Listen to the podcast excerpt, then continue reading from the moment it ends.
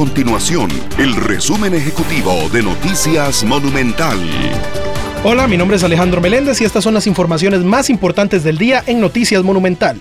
El candidato presidencial del Partido Progreso Social Democrático, Rodrigo Chávez, asegura que solo vio una vez al principal financista de su campaña política, Eric Quesada. Quesada compró bonos por 167 millones de colones al partido, no obstante, la agrupación política los vendió con descuento, por lo que solo pagó 100 millones de colones. La empresa de tecnologías digitales Beyond Consulting Inc. anunció que abrirá un centro de operaciones con sede en Costa Rica, generando así diferentes puestos de trabajo. Actualmente la empresa cuenta con 60 colaboradores en el país, pero proyecta un crecimiento anual de 25% en su talento humano.